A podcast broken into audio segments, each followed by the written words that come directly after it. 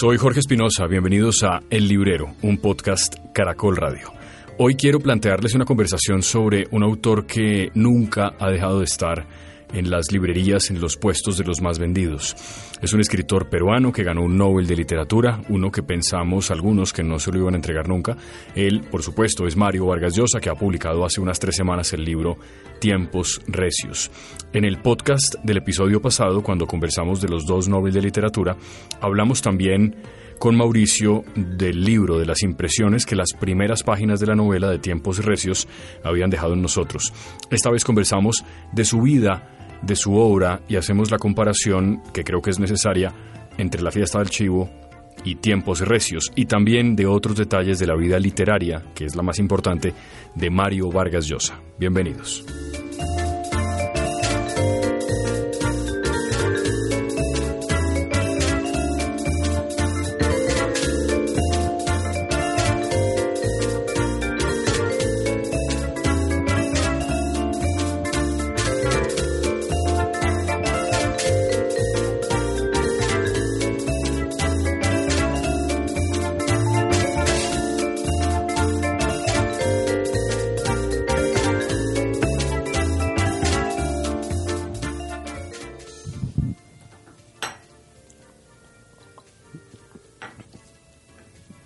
Llegó el momento de conversar en el librero. Mauricio, ¿encontró el fragmento que está buscando? No, el nombre de la compañía original de Semurray. Ah, entonces, pongamos en contexto a los oyentes del librero. Esto tiene que ver, por supuesto, con la última novela del Nobel peruano Mario Vargas Llosa, Tiempos Recios, que ya se publicó en Colombia y en el mundo hace unas tres semanas.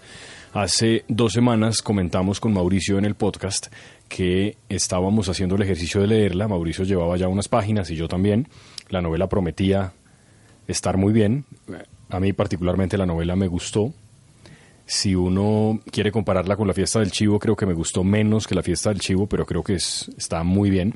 Y los dos primeros personajes mencionados, entre muchos otros, en la novela de Vargas Llosa, en tiempos recios, precisamente son esos dos judíos que tuvieron participación digamos, directa, muy directa, en las guerras centroamericanas, en la Guerra Fría, en pues el siglo pasado, por supuesto. Eso, eso tiene que ver con ese libro que usted tiene en las manos, en el que se menciona también a uno de esos dos señores. Semurray era cuál? ¿El lobista político o el dueño de la United Fruit? ¿Cuál de los dos? Ninguno de los dos. Pero ¿cómo que no? ¿No? Semurray fue después el dueño de United Fruit. Ah, Claro, o sea, en este libro lo mencionan antes de que llegara a ser el dueño de la bananera. ¿En cuál libro? En este que usted tiene en las manos. Claro, porque es que estos son democracias y tiranías del Caribe, son crónicas de América Central entre los años 30 y 50 y pico. Sí.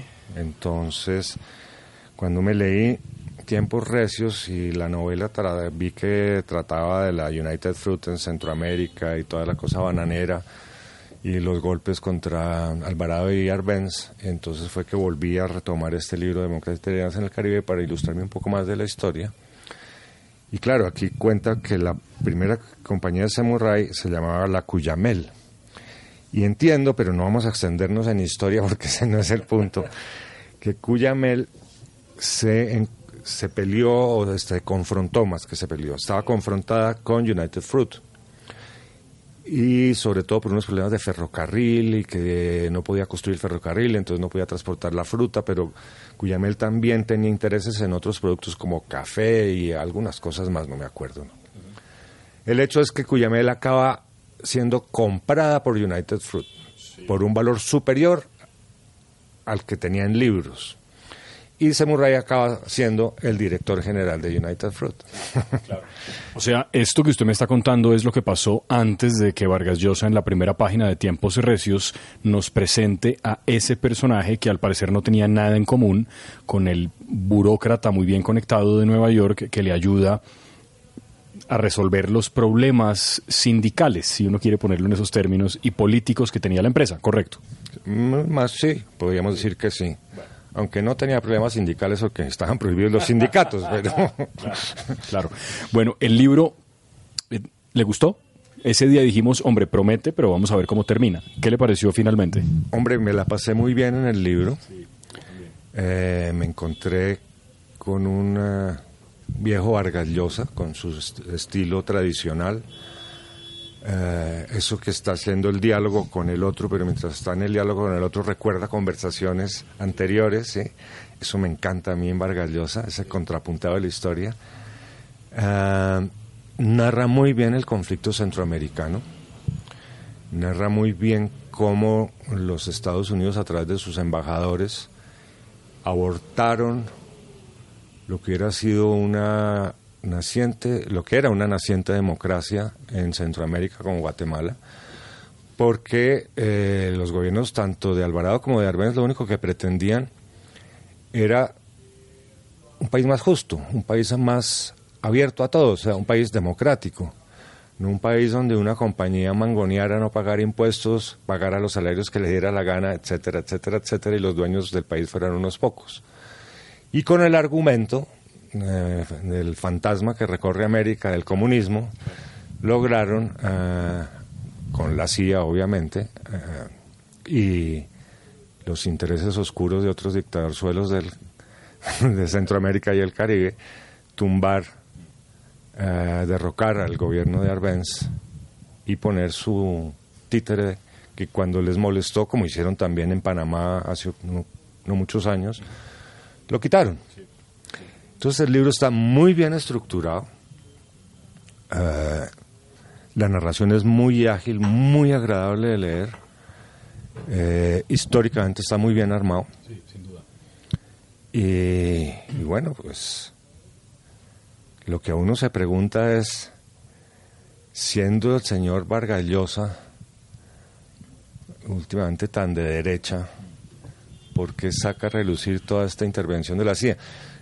Vi que le hicieron una entrevista hace poquito y la publicaron en el periódico y le hicieron esa pregunta, pero me dio pereza leerla por la respuesta, por lo que íbamos a tener este diálogo, esta conversación en esta semana. Pero fíjese que ese es un punto que yo quería mencionar precisamente de Vargas Llosa, porque con un escritor como ese y con muchos otros tal vez es difícil hacer distinciones absolutas entre el escritor y el ciudadano. Cuando digo el ciudadano me refiero al tipo que opina de política, que tiene opiniones editoriales en sus columnas en el país de España, cuya columna se titula Piedra de Toque, que fue candidato a la presidencia en el Perú, que perdió contra eventualmente el dictador Fujimori, que ha tenido unas posiciones muy duras con respecto a la revolución cubana y al comunismo. Algunos pueden creer que esa es una parte de la separación no solo ideológica, sino también moral que tuvo con García Márquez. Y, a mí me cuesta hacer esas distinciones. Yo he seguido leyendo a Vargas Llosa a pesar de todo lo que dicen de él, porque nunca he considerado que sea un tipo radical en las cosas que escribe, incluso siendo un tipo de derecha, cosa que no es un delito. Y yo quería ir precisamente allá. En un punto, cuando leía la descripción de lo que él dice en tiempos recios, me pregunté, ¿y a este es al que acusan de facho? No parece muy justo. Pues yo no creo que Vargas Llosa sea facho, nunca lo he pensado tiene posiciones de derecha, a veces un poco extremas, pero yo no creo que sea fascista, ni mucho menos. Ah, es un tipo de derecha y se pasó de ser un tipo de izquierda, muy de izquierda combativa de los años 60, a ser un tipo de centro y ahora yo lo veo más hacia la derecha. Ah, sobre todo, por ejemplo, cuando vino antes de las elecciones a Colombia, con esas entrevistas que le hicieron, pues se veía muy inclinado hacia la derecha. Pero dejémoslo así.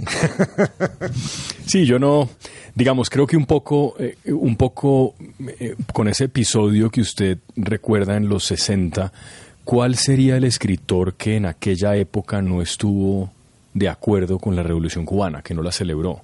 un año antes, en el 59. Y el episodio que para muchos escritores unos más jóvenes como Roberto Ampuero, que tiene un libro en ese sentido, Mis años verde olivo, que terminan dando la vuelta y denunciando lo que se convierte también en una dictadura brutal, como lo que ocurre en Cuba, es el episodio del encarcelamiento del poeta. Y ahí todo cambia para muchos de ellos. Incluso mandan una carta de desagravios al poeta que la revolución cubana ha encarcelado porque le parece que es subversivo. Y a partir de ese momento yo lo que he sentido en Vargas Llosa siempre es una coherencia si usted va a denunciar las masacres y los horrores de la derecha, ¿por qué va a permitir que la izquierda se salga con la suya? ¿Eso lo hace usted un mal pensante, entonces? ¿Un escritor que no merece la pena ser leído porque traicionó a la revolución? No sé. No, yo no creo, para nada. Ah, y yo no creo que eso se pueda llamar una traición de la revolución tampoco. Yo creo que reflexionar sobre los aconteceres latinoamericanos es muy valioso. Y, ser crítico también es muy valioso. Y en ese sentido, pues Vargallosa, bueno, no solo Vargallosa, si empezamos a tomar escritores uno a uno, vemos que todos empezaron a tomar posiciones críticas sobre la revolución cubana. Bueno, más que otros. García Márquez muy poco, ¿no? Sí, no, porque García Márquez, siendo muy amigo de Castro, ah, influyó para que el régimen castrista aflojara con los intelectuales de la isla. Bueno, o sea, una labor como diplomática en medio del conflicto. Eh, sí, digamos que sí, un embajador de buena voluntad. claro, porque además siempre definió de la manera más precisa posible que nos puede llevar de regreso al libro de Vargas Llosa para dejar a un lado la política, por lo menos la política que no está contada en el libro o que se vuelve literatura que era una cuestión caribe. O sea, lo que termina ocurriendo en la Revolución cubana es una cuestión caribe, una cuestión un poco de orgullo de una nación o de unas naciones que eran el patio trasero. Y creo que eso en este libro es evidente. O sea, el embajador americano se portaba como si esa fuera la finca de su propiedad. Era el sheriff de la finca. Absolutamente. Además, además el nombre del embajador es el que era el nombre del embajador en ese momento. Eurifolio, no sé qué, ¿no? Los nombres de los personajes que aparecen en esta novela son nombres que no han sido cambiados. No, cierto todos existen, todos vivieron y, sobre muchos además hay historias y hay ensayos y análisis de ellos como el espía o contraespía, no sé cómo se puede llamar, el, dominicano, el que manda el Trujillo. Sí, sí, claro, que es, que es el que denomina, que en la novela, que entre otras aparece primero en la fiesta del chivo y que ahora vuelve a aparecer, que es como además termina el libro, claro que no diré más para no, para no dañarlo, pero claro, Johnny Aves García. Johnny Aves García. Y según leí en la entrevista a Vargallosa que publicaron hace poco, acaban de publicar un libro sobre él. Sí. que él cita al autor al final, le da las gracias a la persona que publica una biografía de Johnny Aves García. Se llama Tony Russell o algo así. Sí, sí, que era un sujeto este. Está retratado muy bien. Y otra vez la imagen, el retrato que hace del dictador dominicano de Leónidas Trujillo es yo no sé si muy preciso históricamente, pero es un gran personaje de, ficción, ese que él ha creado alrededor de ese nombre, de, Leónidas Trujillo. Yo creo que es muy preciso, porque si usted recuerda, hay un libro sobre Trujillo que escribió este periodista vasco que Trujillo mandó a desaparecer. Ah, se me va el nombre ahorita. Ese no es el periodista. Eh, a Vargas Llosa no lo acusan de utilizar ese libro para escribir la fiesta del chivo quiero decir, como hacer, no, no sé si una copia es la palabra, pero como, como que sacó de ahí una parte de su... Pues hombre, yo no sé si eso puedan acusar a un escritor de usar elementos históricos y, recrearlos en sus ficciones. Uh, pero, ¿por qué se me olvida cómo se llamaba este escritor vasco, hombre? Y está desaparecido porque lo desapareció. Sí, Lo desaparecieron un día en Nueva York, entró al metro y no volvió a salir. puede ser como con las hermanas, como con las hermanas Mirabal, ¿no? Episodio que narran en la fiesta del chivo, que no recuerdan en este libro, pero que narran en la, en la fiesta del chivo. Uy, un gran personaje no sudaba, era así, ¿no? No sudaba. Eh, tenía la horrible costumbre de, eh, ¿cómo lo pongo en términos elegantes? De pajarearse a las esposas de los ministros, ¿no? Y el que se negaba, pues podía pasarla mal, claro. Sí, eso era Trujillo. Eh, ese libro sobre Trujillo es muy bueno. Y, lo que relata Vargas Llosa, pues muestra lo que eran esos dictadores eh, caribeños, ¿no? Dueños del poder, algunos eh, esotéricos, manipulaban, hacían lo que les daba la gana. Y bueno, así acabaron. Es, verdad. Ahora, Vargas Llosa... Todos, ¿no? Porque vimos enterrar uno hace poco. Sí, es verdad, vimos enterrar uno hace poco. No todos corrieron la misma suerte, es, es verdad. Ahora, a propósito, paréntesis de, de recomendación literaria, ahora que usted mencionaba a los escritores cubanos, ahora caminando por la librería vi una edición distinta a la que tengo yo del libro de Reinaldo Arenas antes, antes de que anochezca que es esa novela que se titula así la novela porque él, que era un era homosexual abiertamente en una época en la que se castigaba la homosexualidad en Cuba, en la Cuba de Castro, él tuvo que pedir perdón después por eso. Él tenía antes de que lo capturaran, de que lo metieran preso otra vez, tenía que escribir ese libro antes de que oscureciera. E iba escribiendo la novela, una novela que es impactante de las cosas que, que cuenta. Finalmente Arenas muere, creo que de SIDA en Estados Unidos. Él finalmente logra exiliarse y muere de SIDA en Estados Unidos. Impactante novela. ¿no? No, no, no corrieron buena suerte los escritores cubanos, por lo menos algunos de ellos, ¿no? en la isla. Bueno, pero es que no solo Arenas, porque usted mira exilados cubanos, escritores hay muchos. Empecemos por uh, Cabrera Infante, que siendo un, uh, un uh, partidario de la revolución, después coge, se retira y mira con otra óptica lo que está pasando en Cuba y empieza a criticarle y tiene que salir de Cuba. Sí, sí. Uh, Abilio Esteves pasa lo mismo con él. Y si nos ponemos a nombrar aquí, se nos va el, el podcast en abecedario. sí, sí. Sí, bueno, Vargas Llosa, entonces, después de dos novelas que lo conversamos también en el episodio pasado, yo le dije que me parecieron malas, usted me dijo malas no, muy bien escritas, como todo lo de Vargas Llosa, pero digamos inferiores al, a lo otro. Coincidimos en que con esta novela un poco se reivindica, pues no sé si él necesita reivindicarse ante nadie, pero digo, vuelve otra vez a publicar una novela que yo creo que, pues que realmente está, está muy bien. Ahora, ¿repitió la fórmula de la fiesta del chivo? ¿Ha escrito un libro igual? Yo no creo que sea la fórmula de la fiesta del chivo. Yo creo que es una novela nueva, con uh, aires nuevos, con sangre nueva, con cosas de él, características de él, pero es que, ¿por qué iba a tener que cambiar sus características? Sí. Uh, no sé, yo la encontré muy bien, me la pasé muy bien, eh, me la devoré en una, de una sola sentada, ¿no? Me consta. sí. Porque está muy bien hecha, y cuando las cosas están bien hechas y lo atrapan a uno, usted se olvida que está leyendo un libro que está leyendo una novela y está tan involucrado que usted camina con los personajes y va con Johnny, y va con uh, Miss Guatemala y, y, se va para un lado y se va para el otro y, y, y, ve a Trujillo y ve a Somoza y ve a Carlos Castillo y todas estas cosas y se la pasa muy bien.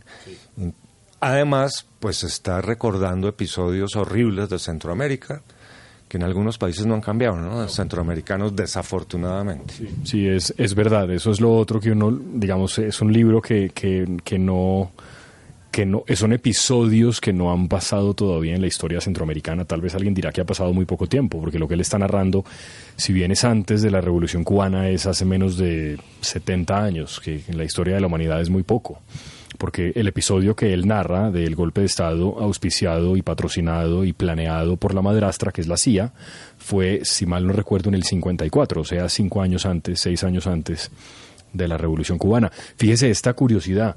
¿Les parecía a los de la CIA y a los señores embajadores en esos países que el señor Arbenz era un comunista sin remedio y sin embargo el que sí lo era, que era Castro, no lo detectaron sino hasta después?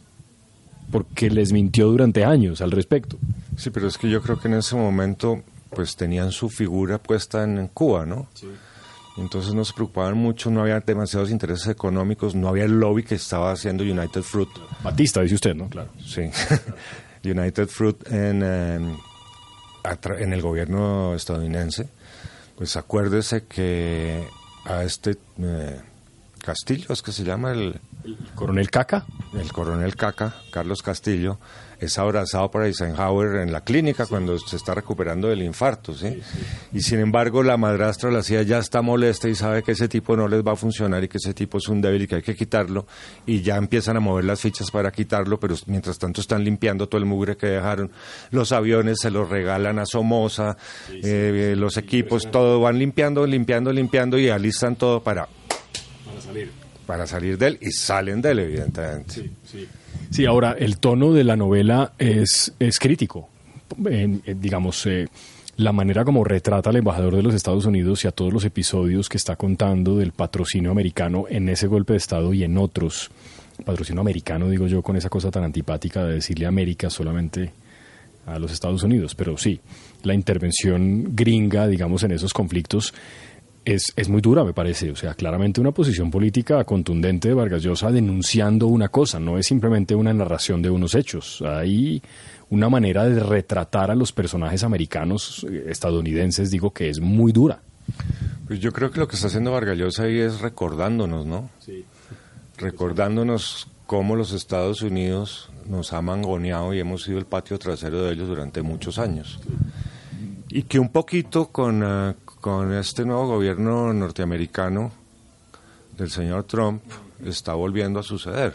Tiempos recios, ¿no? Tiempos recios, exactamente. Entonces él como que nos refresca la memoria y nos muestra que la realidad no ha cambiado mucho los años 50 hoy, sino quizás ha tomado tonos más sutiles.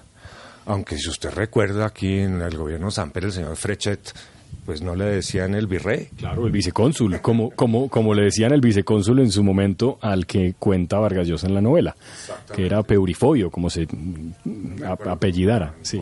no importa. Usted mencionaba, hablemos de la estructura un poco de la novela, porque la novela tiene cosas que a los que somos lectores juiciosos de Vargas Llosa nos, creo que nos atrapa.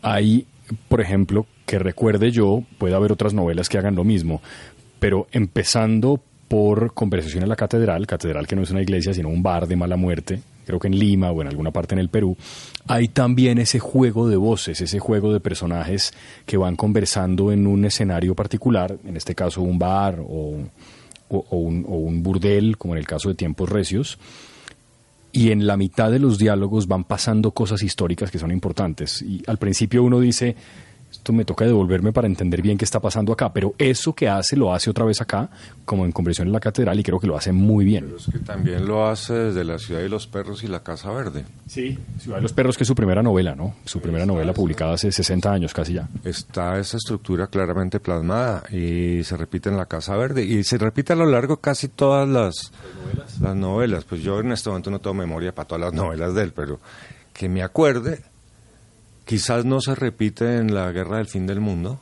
No, ese es un libro lineal, mucho más que todos estos, sí. Uy, librazo, ese es de los que más me ha gustado, qué buen libro. Pero sí está en La tía Julia y el escribidor, en Lituma en los Andes, eh, en Quien mató a Palomino Molero, etcétera, etcétera. Es que, digamos, llamar era un especialista en Vargallosa, como Toño García.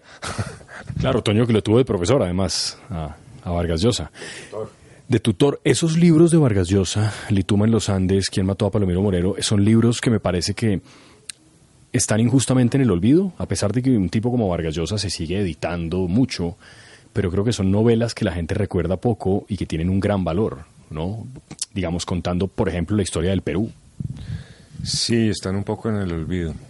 Yo creo que que sí, porque si nos ponemos a echar cabeza ahorita, estoy seguro que enumeramos las novelas de Vargas Llosa y nos saltamos muchas. Sí, sin duda, pero sin duda, sin duda. Sí, y además él, él, bueno, autor de la famosa frase ¿En qué momento se jodió el Perú? Que es creo que como empieza Conversación en la Catedral. ¿En qué momento se jodió el Perú? Eso es así. Ahora, en estos días leí algún articulista en un periódico de opinión de estos gringos diciendo, así como la frase de Vargas Llosa, uno hoy podría preguntarse en qué momento se jodió América Latina. En Chile, en Bolivia, en Ecuador, en Colombia, que no estamos mucho mejor. En todo caso, un escritor, Mauricio, que mm, no sé si hay otro escritor de esa edad que siga siendo tan, no sé si prolífico es la palabra, pero que siga publicando con tanta disciplina y que parece tomárselo tan en serio en la dedicatoria del libro, él agradece a una persona en la Biblioteca Nacional de Guatemala, seguramente, porque le permitió estar allí y estudiar como ratón de biblioteca todos los documentos y las revistas y los periódicos de la época. No sé si hay muchos escritores que pasen de los 80 que lo sigan haciendo así, con esa disciplina. Creo que eso también es una cosa que tiene su mérito. Pues yo tampoco lo sé, pero si hay algo que caracteriza a Vargallosa es su disciplina en, su investigación y en su escribir. O sea que no me extraña que lo haga y además, pues en esta entrevista que le hacen en el periódico cuenta que se bueno escribiendo como dos años y medio esta novela y que además le permitió acercarse a Guatemala y reencontrar cosas que él desconocía absolutamente como el paso de Che Guevara por Guatemala y que el Che se quería quedar allá pero no pudo revalidar su licencia de médico y por eso fue que acabó en Cuba. Ah, Y dice más cosas del Che Guevara, pero no importa. Eh, entonces sí se ve que él estudió cuidadosamente lo que había pasado en los años 50 y antes en Centroamérica y especialmente en Guatemala. Y por eso nos permite tener esta novela tan agradable de leer, muy cimentada históricamente, sin entrar en el detalle y en la minucia, pero que nos permite tener una visión global de todo el problema centroamericano y de todo el problema guatemalteco, ¿no? Y le da una agilidad permanente que lo hace a usted tener sed de seguir leyendo, que eso es delicioso en una novela. Sí, son capítulos cortos, capítulos cortos. A mí creo que de las novelas de Vargas Llosa que tienen esa estructura es la que me ha parecido más agradable de leer. Me gustó más, como dije antes, La fiesta del chivo, pero por ejemplo La ciudad de los perros me parece una novela compleja al principio, es, es extraña como está escrita. Y porque al principio uno no tiene muy claro quién es el que está hablando, como que los personajes van saltando la voz y el que va narrando no es uno solo, a diferencia de esta en la que sí hay un narrador que parece claro, en, en, la, ciudad de los perros no, y eso que fue la primera novela que escribió, eh, novela a la que se le hizo un homenaje en la RAE con una edición especial como la que tiene también Cien años de soledad o como los que, los que tienen también, por ejemplo, Gabriela Mistral, esa, esa novela eh, que cuenta sus experiencias en el Colegio Leoncio Prado y todo lo que ocurrió en el Perú de aquella época, una novela que que es fantástica. Bueno, de manera que queda muy recomendada, ¿no? Por los dos. Queda muy recomendada por los dos. Ayer pasó por aquí Luis Fernando Afanador. Ah, y no la he leído y se la recomendé mucho. Me miró con cierto escepticismo. Ah, pero le dije, léala, porque se va a sentir bien leyéndolo. Y le insistí mucho, vamos a ver qué me dice después. ¿Y el escepticismo de afanadores por, por qué es? Por las últimas novelas, por la frivolidad con que Vargallosa ha venido afrontando los últimos años. No voy a entrar en detalle lo que dice Afanador, que lo diga él más bien. Sí, hay que volverlo a invitar otra vez. Para que nos cuente. Bueno, quiero cerrar con esto. Usted nos dijo la semana pasada hace dos semanas que estaba leyendo una novela de una escritora china, si mal no estoy, ¿no? De origen chino. De origen chino, que creo que vive en los Estados Unidos, una novela muy extensa, que se titula Tan poca vida. ¿Cómo le pareció? Eh, la novela es extraordinaria, es durísima, es una novela cruda, pero tiene una serie de reflexiones sobre la amistad, sobre todo, y sobre la lealtad sobre la comunicación con el otro, sobre el acercarse al otro, absolutamente magistrales. Lo que pasa es que es dura. Y narra las escenas de la vida de estos cuatro amigos, son cuatro amigos que se conocen en la universidad y después desarrollan su vida en Manhattan. Uno es eh, arquitecto, el otro es artista, el otro es actor y el otro es abogado. Narra la vida de ella, sobre todo la del abogado, de una manera muy dura me ha tocado parar y tomar aire. Y leer otra cosa mientras tanto. Y me tocó meterle otra novela para poder eh, refrescarme, sí. Pero está muy bien escrita. Ah, y las reflexiones y la forma de, de tomar la vida y de desmenuzar la vida de las relaciones personales me ha parecido extraordinaria. Son mil páginas. Sí, eso sí, es una novela poderosa. Bueno, no, pero le ha rendido mucho. Ahí voy. Bueno, entonces, Mario Vargas Llosa, Tiempos Recios. Por supuesto, si uno no ha leído a Vargas Llosa, pues yo creo que uno tendría que tratar por lo menos de acercarse a alguna de sus novelas. En tiempos recios, como decimos, personajes que son repetidos o que él ha retratado antes en otras novelas, cosa que también ha hecho en otras de las novelas. Lituma, por ejemplo, o Quien mató a Palomiro Moreno, también tiene unos personajes que, que se repiten. Eh, gracias, Mauricio. Si le parece, nos oímos en un par de semanas. Me parece muy bien, muchas gracias. Contéstele a ese pobre sujeto que está que llama preguntando por un libro, porque es que está desesperado. Prólogo, buenos días.